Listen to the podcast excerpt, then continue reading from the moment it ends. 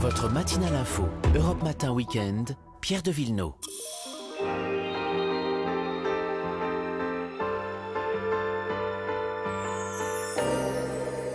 Les balades du week-end avec Vanessa Zah Bonjour. et Marion Sauveur. Bonjour. Bonjour à vous deux. Ce matin, on part en balade du côté du Loiret et Vanessa, on découvre la plus vaste forêt domaniale de France. Ouais, la forêt d'Orléans. 35 000 hectares. Ah oui, quand même. Euh, elle regroupe trois massifs, hein, le massif d'Orléans, d'Ingrane et, et, euh, Loris. Et ça forme euh, au nord de la Loire un, un arc, euh, un grand arc vert. On est entre Orléans et Gien, hein, pour vous situer les choses. Alors on va la découvrir cette forêt, mais même plus, on va l'explorer. On va pratiquer du bushcraft. Mais bien sûr. C'est un stage un peu particulier a concocté Philippe Boiron de l'Appel des Forêts.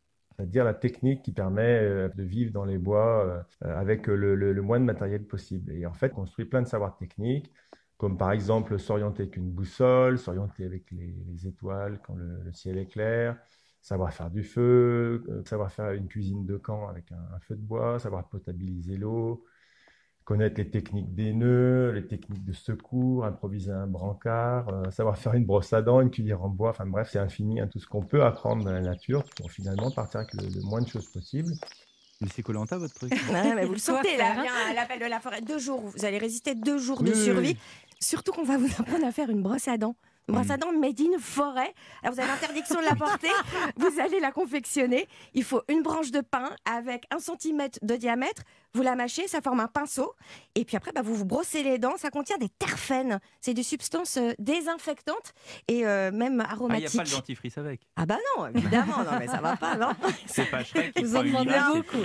Et puis alors, ça s'arrête pas là. Marion, il va Ouais. vous apprendre aussi à manger, cuisiner des plantes sauvages comme les orties, Pas euh, la berce. Voilà. Non, pas d'insectes. On n'est pas en Ah. Amazonie. Il y a Voilà. une, il y a une biodiversité, biodiversité pardon, euh, particulièrement riche par rapport à d'autres endroits. Oui, et ça c'est dû au fait aux espaces aquatiques euh, parce qu'il y a des, des- il y a des lacs, des gouffres, des sources.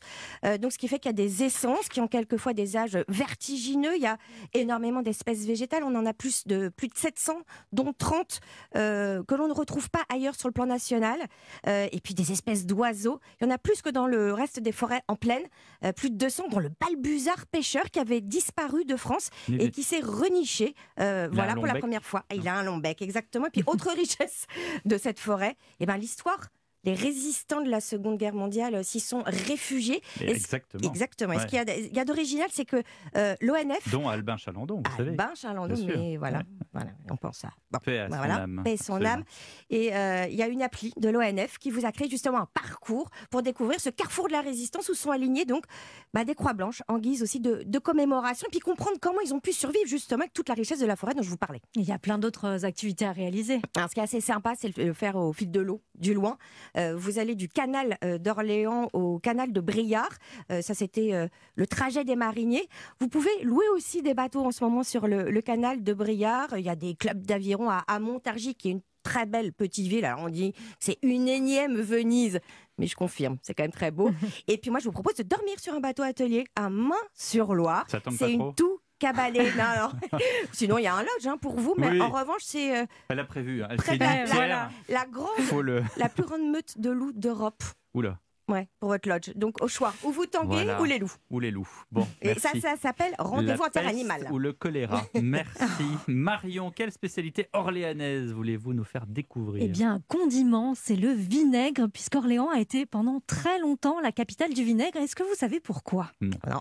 À cause de la Loire, ou grâce à la Loire, puisqu'à la Renaissance, Orléans était le plus important port fluvial de France. Mhm. Et oui, les marchandises revenaient du sud de la France, de la Bourgogne, pour atteindre euh, Paris, donc s'arrêtaient à Orléans. Donc la On- Loire était plus haute, j'imagine, parce que là, on euh, s'arrêtait à Orléans et on bateau, euh, amenait ensuite, voilà, c'est Ouais. ça, euh, les, les marchandises jusqu'à Paris. Donc elles étaient triées à Orléans. Il y avait notamment du vin en barrique. Alors parfois, il s'arrivait que le, le vin soit piqué, qu'il soit un peu aigre. Du coup, il était mis de côté. Et c'est comme ça que sont nés les vinaigriers. Ils utilisaient ce, ce vin piqué. Un véritable savoir-faire s'est donc développé à Orléans. Jusqu'à 300 vinaigriers existaient dans Ah la ville à- au moment de la Renaissance. Et Orléans fournissait 80% des besoins du pays en vinaigre. Alors aujourd'hui, il n'en reste qu'un seul Ah. vinaigrier à Orléans. C'est la maison Martin Pourret et qui fait toujours son vinaigre avec la méthode traditionnelle Et orléanaise. c'est quoi cette méthode? Alors, il faut simplement laisser du temps au temps. C'est ce que nous explique Pierre-Olivier Claude Pierre, euh, co-dirigeant de cette belle maison Martin Pourret. Si vous voulez faire du bon vinaigre, ben, pour ça il vous faut euh, du bon vin. Il y a toute une partie de choix des vins qui est réalisée en collaboration avec nos maîtres vinaigriers. Et ensuite, les deux phases principales de la fabrication du vinaigre d'Orléans, c'est une première phase de fermentation. Euh, donc on va transformer le vin en vinaigre dans des fûts de chêne de façon euh, lente et naturelle.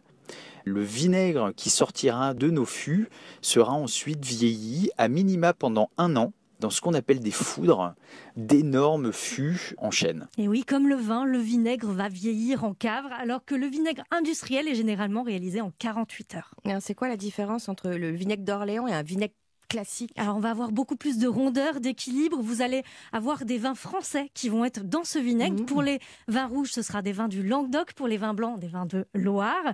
Et puis euh, ils vont utiliser des cépages particuliers pour faire des vinaigres en fonction des, des cépages, le chardonnay, le syrah. Et puis on aura des vins qui vont vieillir un petit peu plus, 5 ans, 9 ans et bientôt 20 ans d'âge. Et il y a une façon de le cuisiner, ce vinaigre? Alors oui, alors pour le déguster avec une huître, euh, c'est parfait. Vous sentirez bien ce, ce goût de vinaigre et cette rondeur. Et sinon, une petite recette, le poulet au vinaigre avec des morceaux de poulet rôti euh, qu'on va travailler avec des échalotes déglacées au Ah, vinaigre ça, en- trois fois. hein. C'est important pour qu'elles compotent bien. On va rajouter de la pulpe de tomate, du beurre, du bouillon de poule et ça va vous faire une sauce onctueuse avec cette acidité du vinaigre. Et on boit bien sûr un, un vin jaune avec un vin du Languedoc, un, un grès de Montpellier par exemple. Et euh, si on veut se procurer ce vinaigre, c'est à la maison Martin Pourret. Merci Marion. On retrouve la recette euh, justement de votre poulet sur europe1.fr. Avec plaisir à demain.